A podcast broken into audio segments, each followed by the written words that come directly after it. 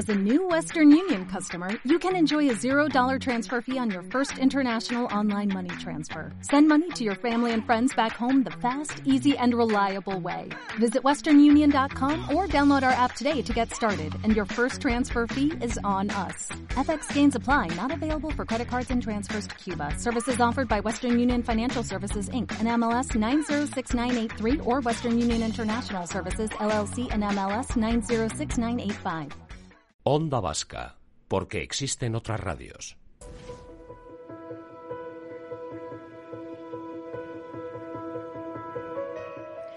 Los dolores lumbares y cervicales son las dolencias crónicas más diagnosticadas. Se estima, de hecho, que el 80% de la población sufrirá alguna vez en su vida un episodio de dolor de espalda y de estos el 60% serán lumbalgias. La mayor parte de esas lumbalgias están causadas por hernias discales, una de las patologías de columna más habituales. En la mayor parte de los casos es consecuencia del envejecimiento de los discos intervertebrales. La cuestión es, ¿Estamos condenados, condenadas a vivir con ese dolor? Pues no, lo cierto es que ya os adelanto que puede tratarse de diversas formas, contemplando la cirugía como el último escalón dentro de la línea de tratamiento. La unidad del dolor y cirugía de columna de Asunción Clínica, coordinada por el doctor Francisco Fasano, se encarga precisamente de dar respuesta a este problema y a otras patologías de columna.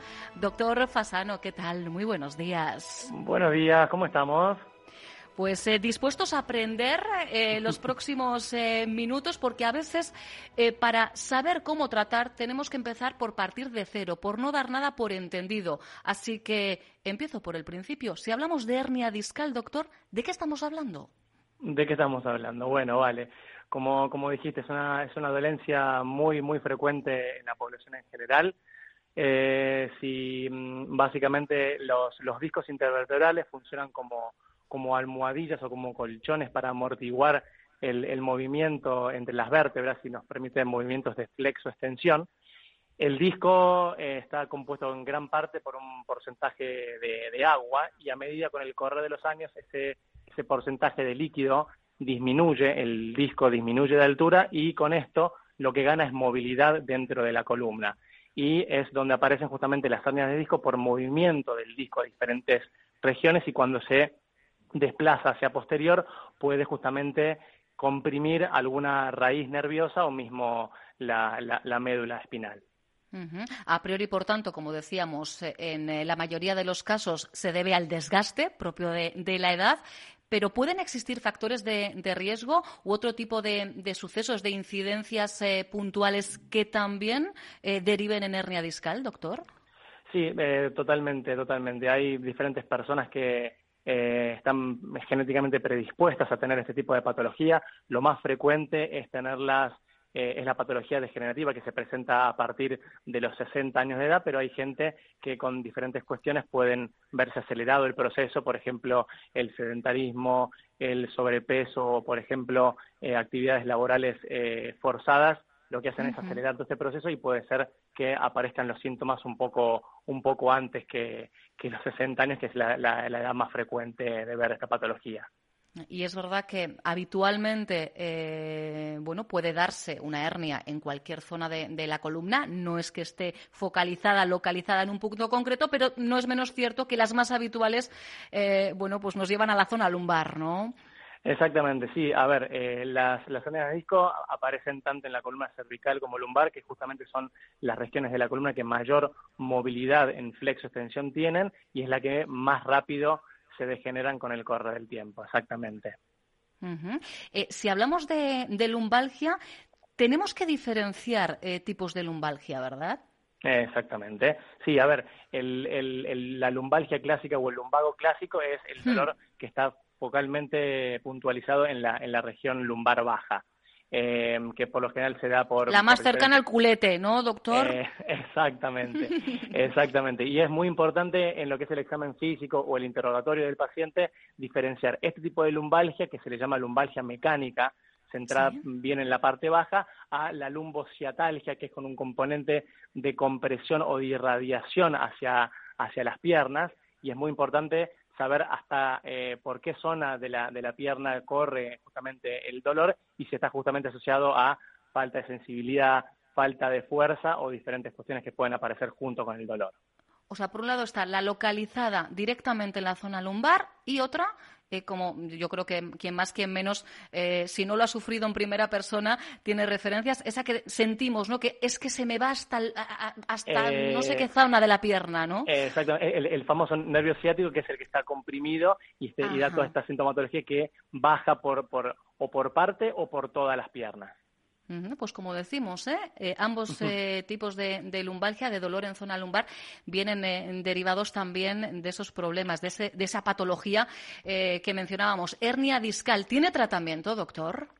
Sí, por supuesto. a ver, siempre hay, hay, que, hay que hacer mucho hincapié en lo que es el, el examen físico del paciente, por eso siempre intentamos tener una consulta presencial con el paciente como para revisarlo y que él nos cuente puntualmente la intensidad de los síntomas, el, en qué región eh, tiene puntualmente las, las dolencias y que porque también varían. Hemos hablado de la irradiación pero entiendo que habrá otra sintomatología que en función de la localización de la hernia también puede variar no exactamente como te dije recién eh, hay em, falta de sensibilidad u hormigueos o piernas adormiladas o brazos adormilados que nos intentan más o menos eh, focalizar y, dirigir los estudios complementarios para, para arribar a un diagnóstico y así a un tratamiento.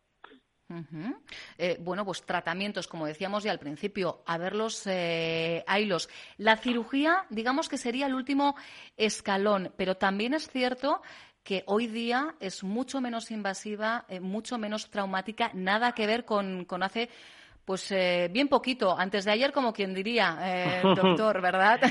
Eh, exactamente, sí. A ver, yo siempre les intento hacer la, analogía a los pacientes en la, en la consulta de comparar el tratamiento con el ascenso a una montaña. Es decir, siempre uno parte de una base intentando otorgar medidas preventivas para evitar que estos dolores aparezcan, como son cuestiones de higiene postural, ver eh, en qué tipo de, colchones dormimos, qué tipo de tareas laborales realizamos o qué tipo de actividad física uno realiza.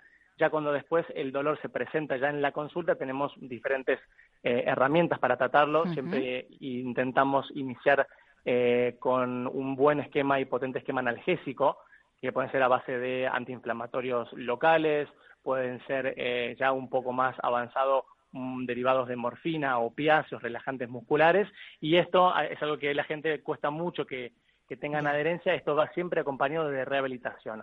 Eh, la gente a veces intenta buscar soluciones automáticas, instantáneas y rápidas, y lamentablemente el proceso eh, de rehabilitación dura por lo menos unas unas 8 a 10 semanas como para intentar ver o lograr un, beneficio del, en, la, en la sintomatología y bueno, y a veces cuesta un poco que la, que la gente lo entienda o se adhiera a lo que uno le intenta recomendar. Pero siempre es fundamental arrancar con rehabilitación y medicación para ver si en todo caso, bueno, y a ver, el, el 80 o al 85% de los pacientes mejoran con ese primer esquema o ese primer paso.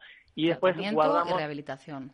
exactamente. Después guardamos para ese 15% restante, guardamos una, unas herramientas un poco más invasivas que vendrían a ser, por ejemplo, los bloqueos o infiltraciones, que los bloqueos e infiltraciones es un, es un tratamiento bastante interesante porque es un intermedio entre lo que sería el tratamiento médico conservador y el último paso que serían eh, la, los procedimientos quirúrgicos o cirugías, justamente.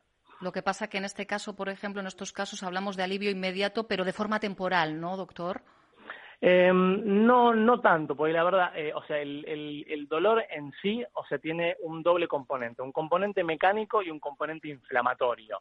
Entonces, uno quizás con un bloqueo o infiltración lo que hace es atacar el componente inflamatorio del dolor y eso es lo que puede incluso perdurar en el tiempo la, el cese de los síntomas. No sé si soy claro.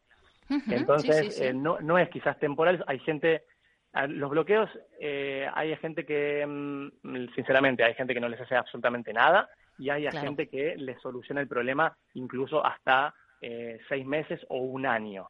Ah, eso de un periodo amplio. Exactamente. Y, eso depende más que nada, uno, de la persona, de la técnica que se realiza y mismo el umbral del dolor que maneja cada persona es, es diferente. Es por eso que las respuestas son muy variables en base a cada paciente en particular. ¿Y qué aporta la unidad del dolor y cirugía de columna a, la cartera de Asunción Clínica, doctor? Bueno, lo, interesante es que aquí en la, en la clínica mismo, la unidad del dolor y la cirugía de columna la llevo por igual eh, yo, que soy básicamente la, la, misma persona, porque eso tiene un doble beneficio, ya que las personas no están cambiando y cambiando constantemente de profesional. Eso es una, una ventaja que yo realizo tanto en los bloqueos o infiltraciones y en esos pacientes donde no les, no les surte efecto o no les funciona o no obtienen la respuesta o el resultado que, que, esperaban, justamente me los, me los, me los autoderivo para eh, la, la, rama de, cirugía o procedimientos un poco más, un poco más invasivos, y entonces eso ahorra mucho tiempo al, al, paciente y uno ya conoce la historia natural y personal de cada uno como para ya ir a tratar puntualmente lo, lo que le está quejando. Claro, pues fijaros, ¿eh? Eh, eh, así evitamos ese periplo médico que suele ser habitual ante determinadas patologías, ¿verdad? Claro, es, algo muy tedioso y la verdad que se pierde mucho tiempo en el tratamiento y hay gente que está, o sea, la verdad que muy limitada y muy y muy dolorida, entonces esto les acorta mucho los, los tiempos de, de consulta, diagnóstico y, tratamiento, sinceramente. Como decíamos, bueno, eh, el último de la último, el último de los recursos sería la, la, cirugía. Esta misma tarde, doctor, a partir de las seis va a ofrecer una charla, va a ser una charla online precisamente en torno a los avances en cirugía de columna, ¿verdad? Se va a poder seguir además en las redes sociales de Asunción Clínica. Eh, exactamente, vamos a dar un poquito más a, a lo que estuvimos charlando recién sobre lo que serían las indicaciones, las diferentes enfermedades, las diferentes técnicas tanto de bloqueos como, como de cirugía abierta convencional o cirugía percutánea de mínima invasión. Esa cirugía percutánea que no tiene nada que ver, insistimos en lo que decíamos antes, ya solo la propia incisión es mucho más leve y ese posoperatorio o incluso ese dolor, ¿verdad?, posterior se ha, se ha limitado mucho, ¿verdad, doctor? Sí, la verdad que con el, con el advenimiento de nuevas técnicas, nuevo instrumental y demás, o sea, ha cambiado eh, un, un, mogollón las, las mm. técnicas y los resultados de la cirugía percutánea y de mínima invasión, que básicamente lo que se busca, como dijiste recién, son incisiones más, más pequeñas, más cosméticas, menos separación o daño de, tejidos blandos. Esto supone menos sangrado intraoperatorio, menor dolor postoperatorio, que es muy importante para los pacientes, y con esto lleva acarreado incluso menores índices de infección. Y todo esto en lo, que resulta son eh, estadías mucho más acotadas en la, en, la, en la clínica y una reinserción a las actividades diarias del paciente mucho, mucho más rápida. Esto es importante también, ¿verdad? El tiempo, el tiempo es oro. Eh, ¿Dónde ofrece sus servicios la unidad del dolor y cirugía de columna, doctor? Bueno, estamos actualmente pasando consulta en el Centro Médico Arrasate en San Sebastián, en el Centro Tecnia en Irún y en el Centro Médico Ordicia. Eh, ahí estamos pasando consulta y todo lo que es la actividad tanto de bloqueos, infiltraciones o de cirugía lo estamos haciendo en la Clínica de la Asunción pues tenéis, ¿eh? tenéis diferentes eh, referencias y como os digo, ¿eh? si queréis saber, eh, eso, es lo, eso es lo importante, efectivamente, la accesibilidad también hoy día es importante. Y hablando de accesibilidad, anotad, ¿de acuerdo? Hoy a las 6 de la tarde en las redes sociales de Asunción Clínica podéis poner cara al doctor Francisco Fasano y saber más de la cirugía de columna, como decimos hoy, mucho menos invasiva, mucho menos traumática. Gracias por estos minutos en Onda Vasca, doctor, un fuerte abrazo. Por favor, ha sido un placer. Agur. Agur.